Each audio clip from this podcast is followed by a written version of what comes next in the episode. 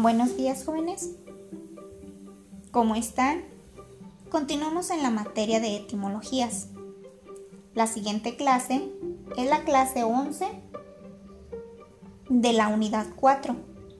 El tema es formación de neologismos. Un neologismo es una nueva palabra o expresión que se crea. Una palabra nace generalmente cuando surge una nueva realidad que exige ser nombrada. Por ejemplo, inventos y descubrimientos. Y también para nombrar nuevos fenómenos políticos, económicos o culturales. Formación de neologismos. ¿Cómo se forman los neologismos? Los neologismos pueden tener muy distintos orígenes, pero sea cual sea el procedimiento y la lógica que los trae a la existencia dentro de un idioma, siempre se consideran intentos del idioma por adaptarse a una realidad específica. Los neologismos pueden formarse de distintas maneras.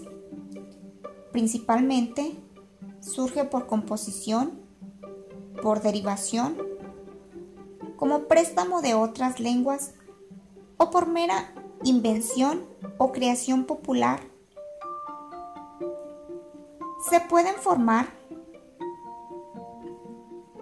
por composición son palabras que se forman a partir de la unión de dos o más vocablos previamente existentes en el idioma. Por ejemplo, las palabras multitarea y ecosocialismo. La siguiente forma por derivación. Son las palabras que aparecen como derivación de los neologismos. Así, por ejemplo, la palabra chat. Se pueden derivar las palabras chatear y chateo. La siguiente forma es por paréntesis. Son aquellos vocablos que combinan la composición y la, y la derivación al mismo tiempo. Por ejemplo, clase mediero y la palabra por diosero. También se pueden formar por acronimia. Son aquellas palabras que se forman con las iniciales de varias palabras.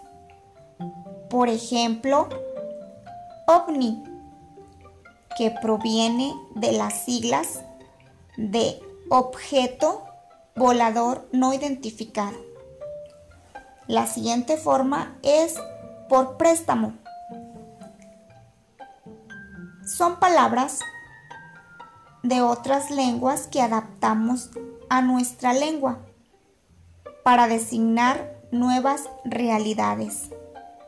Por ejemplo, las palabras fútbol, laptop, hipertexto y blog. Jóvenes, es todo por esta clase.